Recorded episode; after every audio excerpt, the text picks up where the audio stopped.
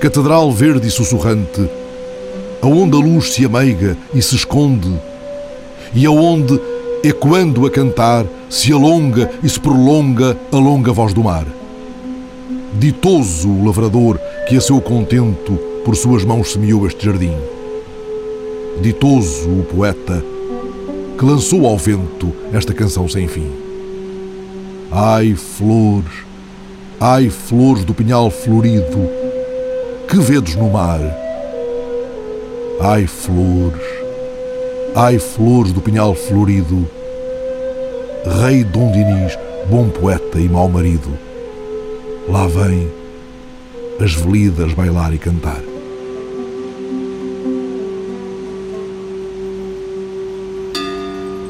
Lugar de memórias do rei que semeou, pinhal que não morreu, intransponível nem pela agressão das águas. Lugar de aconchego do poeta de São Pedro de Moel, encrustado ao mar que canta, Afonso Lopes Vieira. Dos poemas doces, dos avés de Fátima e dos boizinhos de olhares meicos. Uma colónia de férias a espavitar a agitação das crianças, filhas de vidreiros e guardas florestais, que todos os anos visitam esta casa búzio de tons morredouros.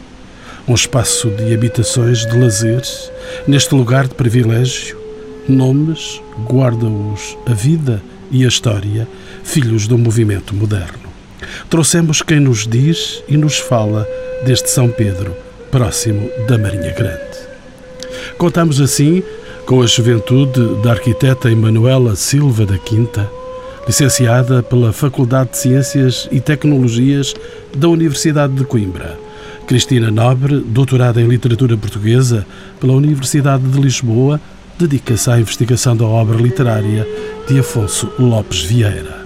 Cidália Ferreira, vereadora da Cultura da Câmara da Marinha Grande, conserva com grande cuidado a Casa do Poeta e do arquiteto Gonçalo Birne, professor catedrático autor de vasta obra no país e no estrangeiro, conhece como as próprias mãos estes lugares por onde passou desde a mais tenra infância. De possível povoamento árabe e fenício, esta povoação de São Pedro de Moel é procurada como local de repouso e veraneio desde o século XVI. Bem-vindo, arquiteto Gonçalo Birne. A minha relação com São Pedro Mel é uma relação, eu diria, quase muito íntima. E este programa vem um pouco bolir nesse sentido, porque, para mim, uma das grandes potenciais de São Pedro Mel, e vou-lhe fazer uma confissão profundamente egoísta, é que até agora conseguiu ser um segredo bem guardado. Porque, de facto, São Pedro Mel tem uma série de qualidades depois também é preciso gostar do mar frio, é preciso gostar do mar agitado. Eu gosto disso tudo e cresci nele e ainda hoje sinto-me menos bem nas águas temperadas do Algarve do que me sinto aqui, onde eu me sinto melhor. Mas uh, a noção que eu tenho é que o que se conhece para trás, hoje em dia já se conhece algumas coisas com um certo rigor, inclusivamente têm aparecido teses de mestrado, de doutoramento, sobre vários aspectos que giram à volta de São Pedro e da sua história, da sua relação com as artes, que é muito curiosa, através do, do núcleo do Afonso Lopes Vieira, mas não só. Essa faceta é muito interessante. Obviamente, com esta pré-existência muito longa do Pinhal, que é anterior ao que parece ao Dom Dinis, a relação que tem a ver com vários aspectos, um deles, isto, nós continuamos a habitar um território altamente dunar, é impressionante, as construções aqui assentam na areia e é uma extensão de dunas em que o pinhal aparece primeiro para fixar essas dunas, porque elas eram altamente móveis e ainda há sítios onde são, mas ao mesmo tempo trazem isso a ligação da madeira, que inicialmente está um pouco ligada a todo o tema da construção naval. Curiosamente aqui não havia só madeira, havia também o peixe este é um produto vagamente petrolífero que ainda há a seguir à Praia da Vitória, ainda há, ainda há resquícios, há, há, restos de fornos que produziram isso e que também eram levados para a calafetagem dos barcos. Portanto, daqui saía muito da construção naval, escoada através de portos difíceis, ao famoso projeto do Guilherme Delsland para montar um porto em São Pedro Mel, que não foi para a frente porque era de facto extremamente difícil pô-lo em prática, mas há, há desenhos disso, há projetos disso. Essa relação com a Madeira mais tarde e isto é já uma história do iluminismo, portanto, do século XVIII, entra na indústria vidreira da Marinha Grande, mas isso é uma história já da modernidade. Não? É? O vidro vem para a Marinha Grande depois da experiência falhada do Coina, em Lisboa, e vem para a Marinha Grande precisamente porque há as duas matérias-primas fundamentais, que é a areia, por um lado, que é sílica para fazer o vidro, e a madeira, porque é o combustível para conseguir transformar a areia em vidro. E, portanto, aqui eh, se estabelece essa relação.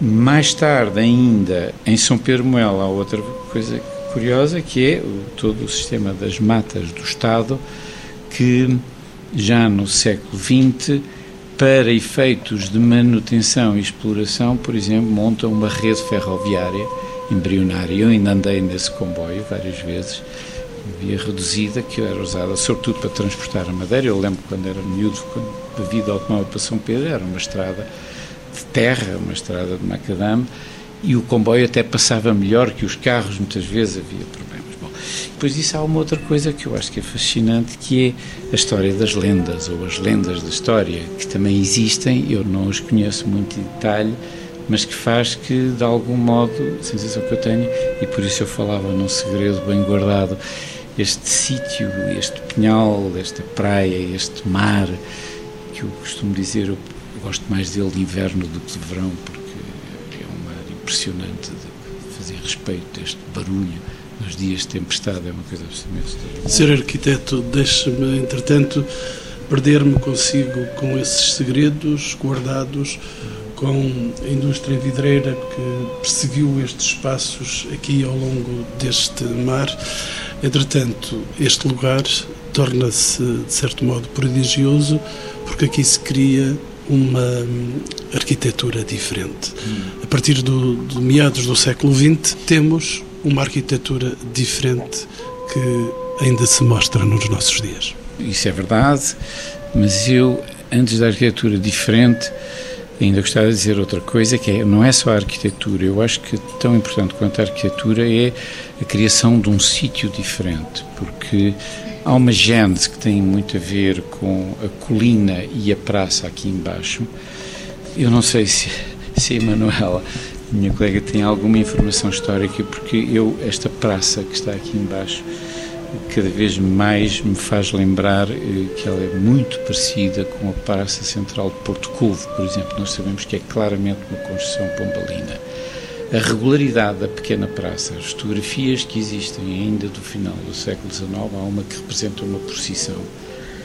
Não só o desenho da praça, como as construções que eram num piso único, que era uma espécie de projeto tipo que se repetia, que era uma estratégia muito pombalina que é usada em Porto Covo.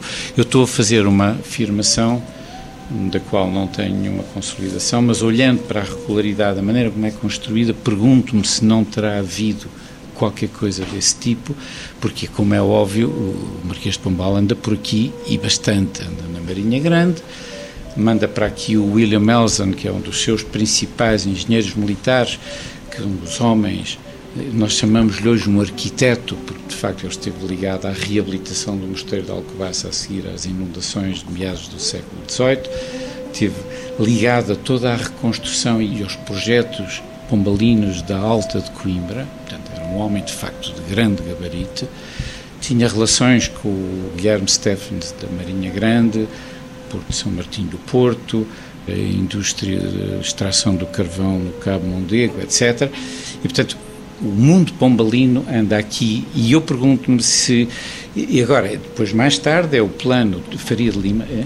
Lima Franco perdão que é um típico plano do Estado Novo mas é talvez dos poucos sítios onde ele é rigorosamente implementado ainda hoje para lhe dar uma ideia o regulamento urbanístico de construção em São Pedro Mel gostava de felicitar a gestão que a Câmara, as várias câmaras têm feito em São Pedro Mel, ainda remete para esse plano tem uma pequena condicionante que é basicamente feito para moradias eh, individuais, o que às vezes levanta problemas quando se trata de licenciar um hotel ou coisa desse tipo. Agora, o que é que eu quero dizer com isso? Quer dizer que, para além dessa arquitetura, e há exemplos, eu depois acho que. Já lá vamos. Há uma qualidade de espaço que eu acho que é outro segredo muito bem guardado. Eu não conheço nenhuma outra. Subsistem ainda hum, vestígios dessa arquitetura, Sr. Arquiteto? Desta arquitetura mais recente, moderna, eu acho que subsistem muitos. Infelizmente, perderam-se alguns. Para mim, um dos que eu conheci e que, quanto a mim, foi dos melhores moradias que existia em São Pedro, que era do José Luís Tinoco, perdeu-se, foi uma pena, está substituído por um conjunto de apartamentos, porque era de facto uma obra-prima da arquitetura, muito influenciada, eu diria, por uma arquitetura californiana, Frank Lloyd e Richard Neuter, dos Case Studies de Los Angeles, mas era uma casa que eu conheci por dentro, estive lá, ainda por cima construída no ponto mais, não era o ponto mais alto, mas é, é um dos pontos mais altos, que é logo na entrada da estrada Marinha Grande, tinha uma vista, uma casa relativamente pequena, fabulosa, fabulosa. Porquê que São Martinho escapa àquilo que acontece em toda a costa, que é uma especulação motivada pelo tal uh, turismo de veraneio, no Algarve é aquilo que. Mas mesmo na costa, basta vá a Vieira de Leiria, vá, não precisa de ir muito longe. Como é que São Pedro Melo escapa a isto? E eu acho que escapa por duas razões fundamentais e posso estar errado, uma delas é que está rodeada das matas florestais e, portanto, as matas até agora não abriram mão de um metro quadrado mais, portanto, há um perímetro preciso, e a segunda é a gestão, sem dúvida, da Câmara da Marinha Grande, ao longo de todo este tempo e das várias câmaras que teve, que tem feito uma gestão, quanto a mim, há uma coisa ou outra, mas digo-lhe que comparado com o que aparece e o que acontece ao longo desta costa, nós estamos de facto num pequeno oásis. É? Sr. Arquiteto, eu já volto à conversa consigo, mas entretanto tenho já, e muito próximo de mim, a Cristina Nobre, ela é doutorada em literatura portuguesa. Doutora, que vestígios subsistem ainda dessa época? Vamos, com certeza, inevitavelmente, falar desses vestígios que são a Casa Museu Afonso Lopes Vieira. Eu tenho, tive muito gosto em ouvir o nosso arquiteto Gonçalo Birne, porque, na verdade, o património é feito de uma parte material e de uma parte imaterial. E esta casa, de alguma maneira, está reunindo as duas vertentes. A parte material, nós temos aqui o Afonso Lopes Vieira, a vivência que ele fez e a vivência que ele quis inscrever na casa. Neste momento, eu acho que isto é mais que uma casa. A ideia tem sido transformá-la naquilo que ele sempre quis, um lugar literário, um lugar onde as manifestações artísticas, a literatura com certeza, mas também a pintura, a música, pudessem estar aqui.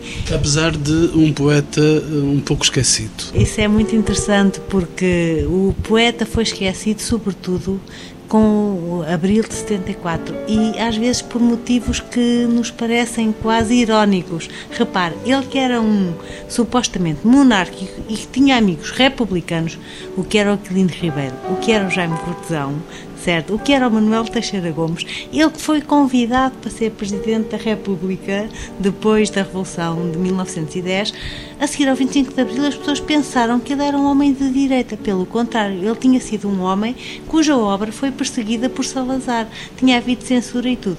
Portanto, no fundo, Afonso Lopes Vieira acabou por sofrer as revoluções que o próprio tempo ideológicas fizeram sobre a obra dele. Agora, eu penso que a obra dele sobrevive neste momento e sobreviverá a tudo isso, porque aquilo que nós temos de Afonso Lopes Vieira a poesia, os ensaios continuam atuais hoje em dia. Repare, aquela, o lema que Afonso Lopes Vieira na altura teve de reaportuguesar Portugal incluindo na Europa.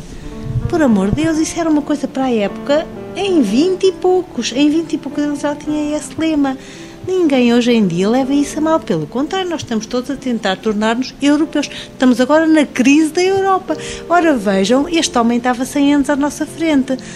Tudo mais, a reconstrução de uma obra para crianças, que não existia até aí, o Esta de Queiroz tinha dito e ele sentia-se o herdeiro das palavras do Essa de Queiroz. É preciso fazer que as crianças amem a sua própria língua, então vamos fazer poemas para elas.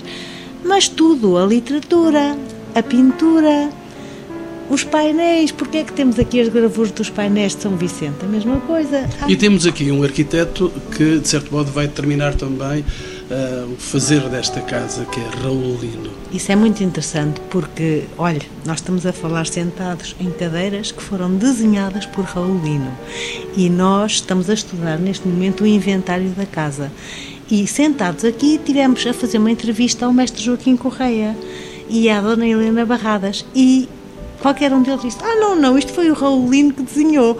O Afonso pediu-lhe a mobília, era aquela que nós vemos ali naquela fotografia, e ele desenhou. E um marceneiro, amigo dele, é que construiu. Portanto, nós estamos perante uma mobília, um conjunto que nós nem sabíamos que foi o Raulino que fez. Agora, se as obras da casa, nomeadamente a varanda onde nós estamos, e o pardão também, foi construído provavelmente no início do século XX, 1902, 1903, já a casa era do Afonso Lopes Vieira, porque ele casou e a casa ficou na posse dele, é provável que o Raulino tenha dado algumas indicações, mas não há documentos nenhum sobre isso. Agora, que o Raulino vinha aqui, isso eu tenho documentos, porque há missivas e missivas para ele, para a mulher, fotografias tiradas aqui, nestas varandas todas.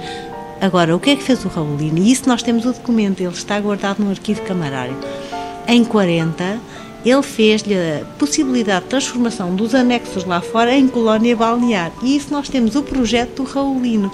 Portanto, isso é um facto. Se foi o Raulino que ajudou Afonso Lopes Vieira nas obras da varanda, propriamente, e do pardão, não podemos afirmá-lo com tanta segurança. Doutora Cidália Ferreira é vereadora da Câmara e, naturalmente, conhecedora deste espólio desta casa mítica de Afonso Lopes Vieira. O que é que, neste caso, traz a memória de Afonso Lopes Vieira? Traz tudo quanto a doutora Cristina Nobre falou sobre Afonso Lopes Vieira e traz um sentir de todos os marinhenses de que Afonso Lopes Vieira se perpetua nesta casa. Portanto, as suas memórias aqui continuam, a sua vivência. E isso é de uma sensibilidade tão grande que quase todos nós marinhenses, quando viajamos por esta casa porque sentimos-nos sempre aqui a viajar em cada objeto eh, que Afonso Lopes Vieira aqui ainda deixou, nesta varanda que continua através do seu legado. E, portanto, esta foi uma das condições em que a varanda se mantivesse imutável e, portanto, ela assim está, assim como a sua sala de trabalho, mas o sentir de Afonso Lopes Vieira continua a estar aqui, porque todos nós, marinhenses, o continuamos a sentir dessa maneira. Nem sequer conseguiram retirar daqui um mar que está por cima quase da casa de Afonso Lopes Vieira. Eu acho que era difícil a um homem como Afonso Lopes Vieira não ser poeta neste espaço, porque aquilo que nós eh, sentimos, o que nós vivenciamos da sua obra, aquilo que nós conhecemos em termos daquilo que ele era como homem humanitário, aquilo que os nossos avós nos contaram de quando já frequentavam a casa de Afonso Lopes Vieira e como aqui eram tratados, as nossas crianças que passam por aqui e há pouco dizia-se que Afonso Lopes Vieira era um poeta esquecido. Até poderia ser que isso acontecesse a nível nacional mas a nível local é um dos poetas mais conhecidos, porque não há criança nenhuma do Conselho que não venha aqui passar as suas férias na colónia balnear. Logo, esta casa passa a fazer parte deles. Eles sabem que podem aqui passar férias porque o poeta Afonso Lopes Vieira lhe o permitiu durante todos estes anos. E, portanto, para nós. E ainda hoje a colónia de férias se abre às crianças? Todos os anos esta colónia se abre às crianças do Conselho da Marinha Grande. Fazem-se oito turnos e estamos a pensar abrir ainda mais para que mais crianças a possam frequentar. E só quem não sente aqui a vivência deles, a felicidade deles, é que pode não perceber o quanto este poeta nos deixou a todos. Doutora Emanuela Silva da Quinta, bem-vinda aos Encontros com o Património. Doutora Emanuela fez tese de mestrado em Coimbra sobre o moderno em São Pedro de Moel. Sabemos que novos hábitos de lazer e de circunstâncias históricas e sociais diversas contribuíram para a proliferação de importantes testemunhos do movimento moderno em São Pedro de Moel. É assim possível perceber ainda melhor em contexto é que isto acontece? Não nos podemos esquecer que estamos numa altura em que o Estado Novo existia em Portugal, não é? E apesar de tudo, o moderno não era todo do agrado do poder uh, político institucionalizado. No entanto, estamos em São Pedro Moel, está distante do centro político de Lisboa. Não é? Nesse aspecto, geograficamente, potenciou essa, esse afastamento e poder-se fugir um bocadinho daquilo que o Estado tentava incutir. Por outro lado, o arquiteto Gonçalo já falou desse aspecto, foi aqui implementado um plano de urbanização da época do engenheiro Eduardo Pacheco, na década de 40, e esse plano permitiu um crescimento regulado e consistente. Há aqui um fator importante, a coexistência do arquiteto Camilo Corradi, que ficou muito ligado ao pai, mas no entanto ele veio da escola do Porto, onde se discutiam as ideias modernas. E ele, apesar de muitas vezes dividido, acho que aqui permitiu essa abertura ao moderno. Ele próprio foi amigo de um dos desenhadores que eu falo na tese, do Sr. António Barzeiro, e essa influência nota-se nos trabalhos e também na abertura que aqui se deu ao moderno. E há também aí o nome de um outro arquiteto, o arquiteto Lima Franco, que vai facilitar esta modernização deste espaço. Sim, os sucessivos projetos são da autoria do arquiteto Lima Franco, penso que a formação dele era arquiteto. Embora a, eh, a formação do arquiteto Lima Franco venha do poder instituído, do Estado Novo. Aliás, ele fez alguns pequenos projetos para São Pedro Moel, em que aquela visão da casa tradicionalista estava muito presente. Mas, apesar de tudo, deixou um plano aberto a que pudesse crescer este tipo de construção isolada. Cristina Nobre. Eu vivo numa casa do Camilo Corradi e, portanto, estava a ouvi-la com muita atenção. Mas queria dizer-lhe outra coisa. Na verdade, esta casa era conhecida pelo proprietário por Casa Nau e de alguma maneira. Junto de um mar destes não podia ser outra coisa para se salvaguardar. E alguns dos poemas mais belos que ele tem, ele diz ao casa, entra-me pelo mar dentro para ir naufragar lá ao longe com o meu coração. O coração deste homem esteve aqui nesta casa e, no fundo, aquilo que diz, o mar está aqui e a casa poderá um dia ir para o mar, entende? Isto é uma relação muito imaterial. Nós temos aqui um lugar literário que tem a ver com a temática marítima e a temática um pouco já sebastianista também as Ilhas de Bruma é um livro que ele escreve em 1917 por algum motivo. Desta varanda, daquele divã, que é o divã tumular, com certeza que alguns sonhos dele seriam esses. Agora repare, todas as vivências estão inscritas aqui. Olhamos para cima e vemos um azulejo que fala na Mufina Mendes, do Gil Vicente. Então, mas porquê que aquilo está ali? Com certeza, no princípio do século, foi o Augusto Rosa, o grande ator Augusto Rosa, que veio aqui e fez aquilo. Vamos lá dentro e vemos pinturas da Alice Rei Colasso. Então, a Alice Rei Colasso, a irmã da grande Mariana Rei Colasso, era menina que estava sentada nestas cadeiras, nesta casa, a desenhar e depois oferecia os elementos ao seu anfitrião, Afonso Lopes Vieira o Alfredo Keil, nós temos ali quadros do Alfredo Keil, nós temos quadros do Adriano Sousa Lopes. E estes pequenos tesouros que a vereadora Cidália está a olhar para mim, que estão neste momento a ser estudados e que nós queremos devolver ao olhar das pessoas, porque como dizia a arquiteta muito bem, nós olhamos e não vemos as coisas a maior parte das vezes. Nós estamos numa mesa e agora sabemos que a mesa é do Raulino. Talvez até consigamos entendê-lo de outro modo. A palavra da literatura e a palavra da arquitetura. Por isso eu pergunto ao arquiteto Birne, há também indícios de soluções de compromisso com práticas arquitetónicas mais tradicionais e pitorescas? Esta casa não se conhece exatamente a profundidade da intervenção do Raulino aqui, mas há uma coisa que eu não tenho a mais pequena dúvida este mundo, esta varanda, esta mobília transpira Raulino por todos os poros, quer dizer, aqui o Raulino passou por aqui. Por outro lado... Raulino que, para os ouvintes perceberem, naturalmente estão atentos a essa designação de personalidade, foi muito amado e muito odiado durante o seu percurso de vida como arquiteto. Sim. Isso ainda hoje é uma, é uma polémica viva, eu devo dizer que primeiro trabalho em profundidade que eu conheci sobre a obra do Raulino é uma grande exposição feita na Gulbenkian, se não me engano, ainda nos anos 70, creio eu, em que o responsável foi o grande arquiteto falecido há pouco tempo, que era muito amigo, Pedro Vieira de Almeida, um homem claramente de esquerda e super inteligente e muito culto, que lhe custou muito essa, porque foi altamente criticado por essa exposição. Ainda hoje, o que foi escrito nessa altura, e a exposição é absolutamente extraordinária, o Raulino é de facto um personagem que tem, eu diria, um pouco quase começa a ser um pouco a panagem deste país quando esses personagens têm uma certa dimensão, acabam por se gerar polémicas à volta deles. O Raulino tem uma formação que eu acho que transparece nesta casa, que é claramente a formação Arts and Crafts. Primeiro por via inglesa, mas sobretudo a seguir por via alemã, mas é pouco conhecido que ele antes da Alemanha esteve em Inglaterra e foi muito influenciado à correspondência trocada com um dos principais atores desse movimento e hoje sabe-se isso. Mas para além disso, o Raulino é um homem de uma entourage como o Afonso Lopes Vieira de artistas. O Raulino falou há pouco na Mariana Rei Monteiro, é de do Raulino. Cale não é diretamente, mas tem a ver com o mundo, ou seja, música, pintura, cultura, arquitetura. Toda esta componente que está muito ligada à volta do Arts and Crafts, a obra do Raulino transpira a isso com expressões, eh, poderá dizer, umas vezes mais tradicionalistas, outras vezes menos. Eu acho que, por exemplo, a casa dele, do Casa do Cedro, é uma obra de arquitetura absolutamente extraordinária. Claramente muito podia ser quase um art and crafts inglês em muitos aspectos, em coisas absolutamente fantásticas, mas é o homem da mobília, é o homem do azulejo, é o homem da...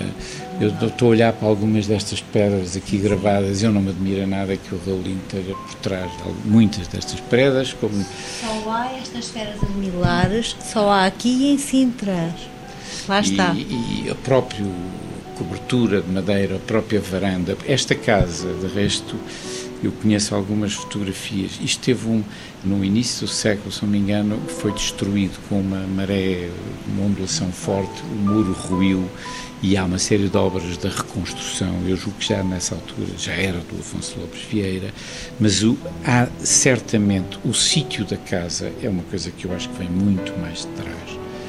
O sítio onde esta casa está e a maneira como ela depois assenta aqui um bocado como as igrejas que se fazem sobre os templos romanos e, e muitas vezes sobre templos pagãos, não sei que eu diria que há aqui uma pré-existência, não digo sagrada, mas claramente de exceção em relação com o mar e com a praia, que eu julgo que é anterior e penso que o Afonso Lopes Vieira pega nela, reconstrói, o Raulino aparentemente aparece mais tarde, a intervenção não é uma intervenção de raiz, mas eu digo mesmo lá fora, nos jardins e no pátio, isto cheira a Raulino, não é uma obra assinada por ele, como não é outra, ele tem, por exemplo, uma ligeira intervenção aqui na casa do António Cláudio Tencourt em cima, nomeadamente um azulejozinho, que é o ex-libris da casa, que é um claro desenho do Raulino, Arts and Crafts, não tenha mais pequena... Uh, e depois é toda essa atmosfera que aqui se respira, que é muito parecida com as que encontro nas outras casas do Raulino, nomeadamente as que estão à beira-mar, e há várias.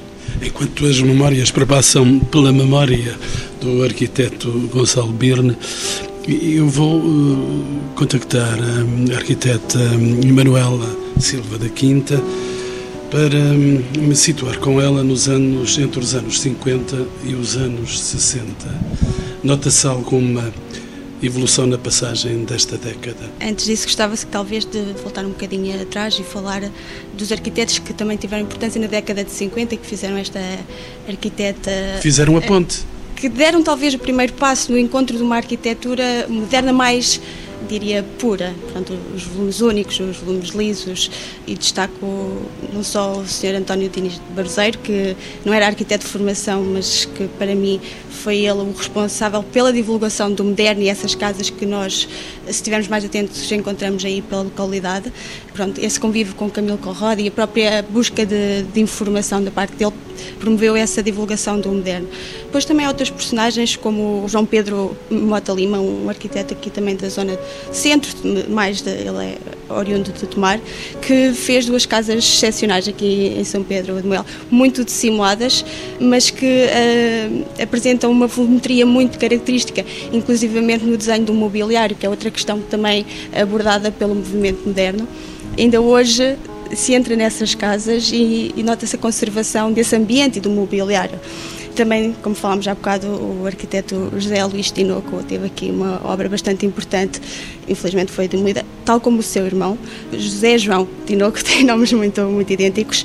Para mim foi ele o primeiro moderno em São Pedro de Moel. Acho que foi ele que trouxe aquelas ideias da Escola do Porto e da organização dos arquitetos modernos e em 52 ele tem a oportunidade de fazer a sua casa, é a famosa Casa do Livro, em frente à zona do, do Bambi, e acho que essa casa teve muita influência no que depois se construiu de moderno. Temos também os jardins que foram um espaço importante e decorativo do ambiente não nos podemos esquecer que se abriu o espaço a um, no, um novo entendimento do tempo de lazer e aqui foi conjugado com a natureza, com o pinhal, com o mar e tudo isso foi projetado nas casas. As casas tinham a intenção de aproveitar o espaço, o ambiente, o clima. Não só os jardins eram desenhados, inclusivamente eh, tinham que ser plantadas árvores. Era uma das condicionantes do plano de urbanização, que os jardins que não tivessem árvores tinham que ser plantadas pelo menos três árvores eh, e isso promoveu esse eh, ambiente, essa envolvente da natureza.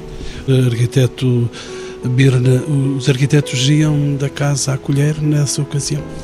Sim, eh, sim, isso é uma característica que eu diria é muito iniciada já antes disso, no, com o movimento Arts and Crafts, já que como sabe, até da casa ao revestimento da parede, ao papel estampado da parede, que era todo desenhado, à mobília, muitas vezes aos talheres, mas o, o movimento moderno, a arquitetura moderna, estabelece essa coisa que, de resto, é um dos pontos que, de certo modo, hum, se critica um pouco na revisão do dito movimento moderno, que fala também no seu trabalho, e eu acho que aqui há alguns exemplos já de umas arquiteturas chamadas revisionistas, entre aspas, do movimento moderno, nomeadamente a casa do Manuel Tainha, que eu acho uma das melhores casas de São Pedro Moel, e a do Alzina Menezes, também uma casa absolutamente extraordinária, feita com nada ou feita com quase nada, mas no movimento moderno não era da colher à casa, era da cidade à colher, ou seja,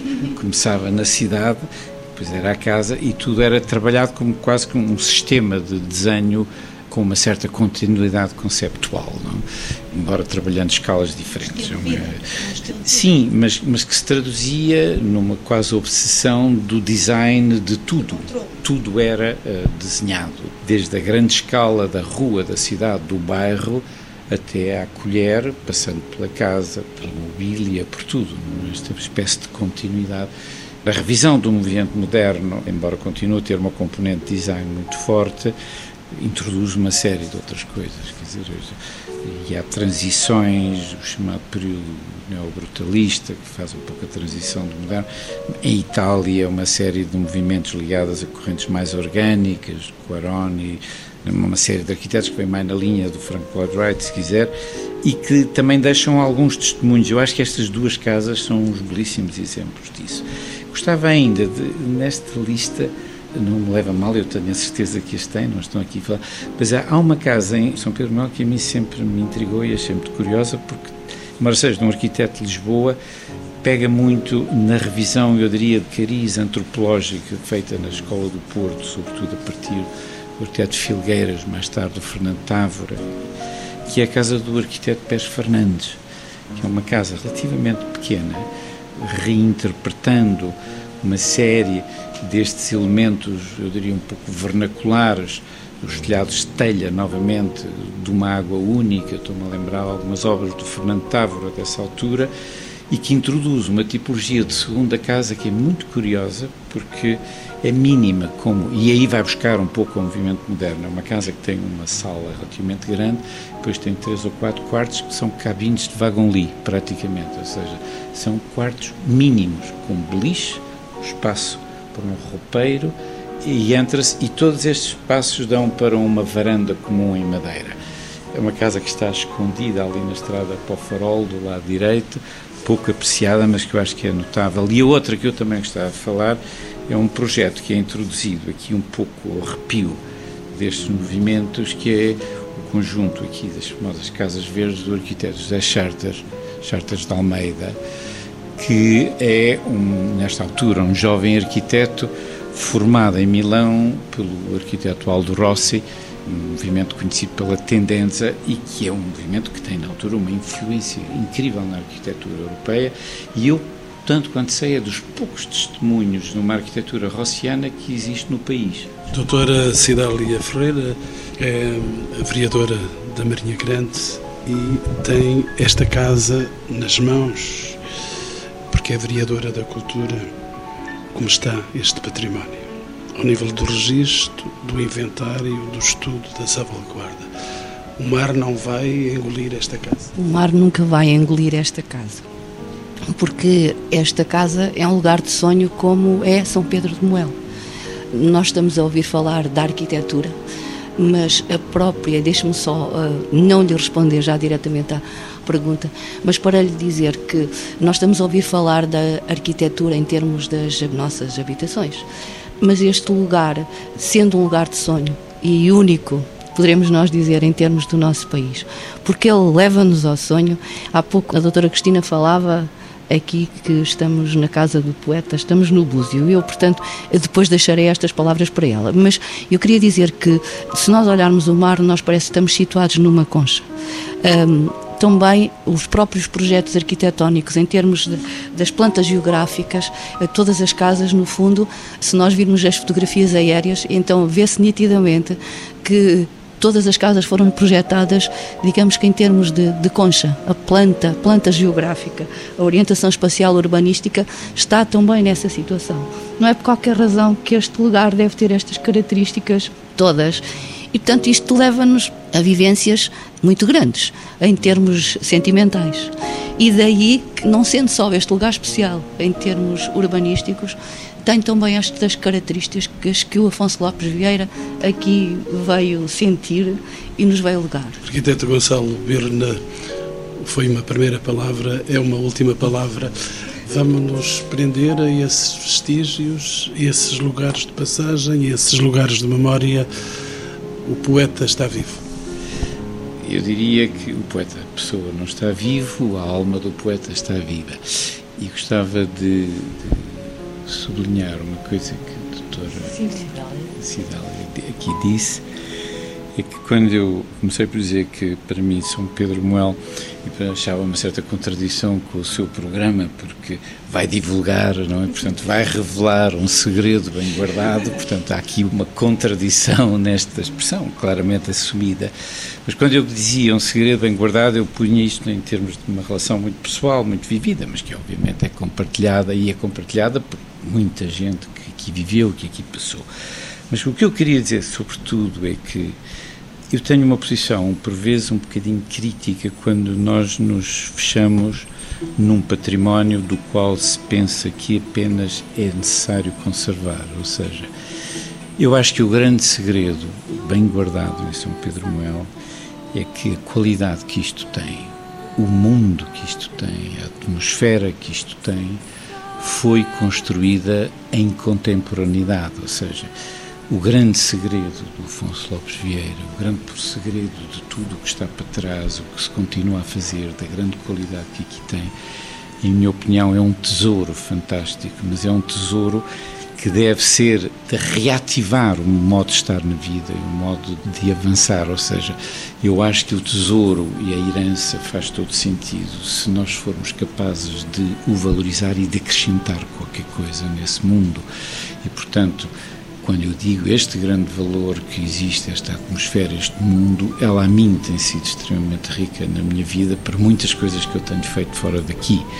E eu creio que isto é válido para toda a gente, quer dizer, que é perceber que o que as vivências que aqui se passaram tiveram o seu tempo, tiveram a sua contemporaneidade e que essa contemporaneidade continua viva noutro tempo, com outros valores, com outras coisas, mas que a dimensão de que a cultura é uma coisa que se continua a acrescentar, pegando nesta espécie de transformação, de metamorfose que aqui se foi produzindo, que esse mundo hoje continua válido tanto quanto foi no tempo do poeta, do Afonso Lopes Vieira e de outros que estiveram para trás e que estão para a frente e todos os nossos colegas que aqui deixaram um espólio fantástico e que esperemos que continuem a deixar e a acrescentar e a fazer fundamentalmente dentro daquilo que é, no fundo, este segredo. É uma qualidade que aqui existiu e que eu espero que se continue a perpetuar, porque é de facto um nicho que deve muito a isto, mas que nos cria muita responsabilidade à minha geração e, sobretudo, aqui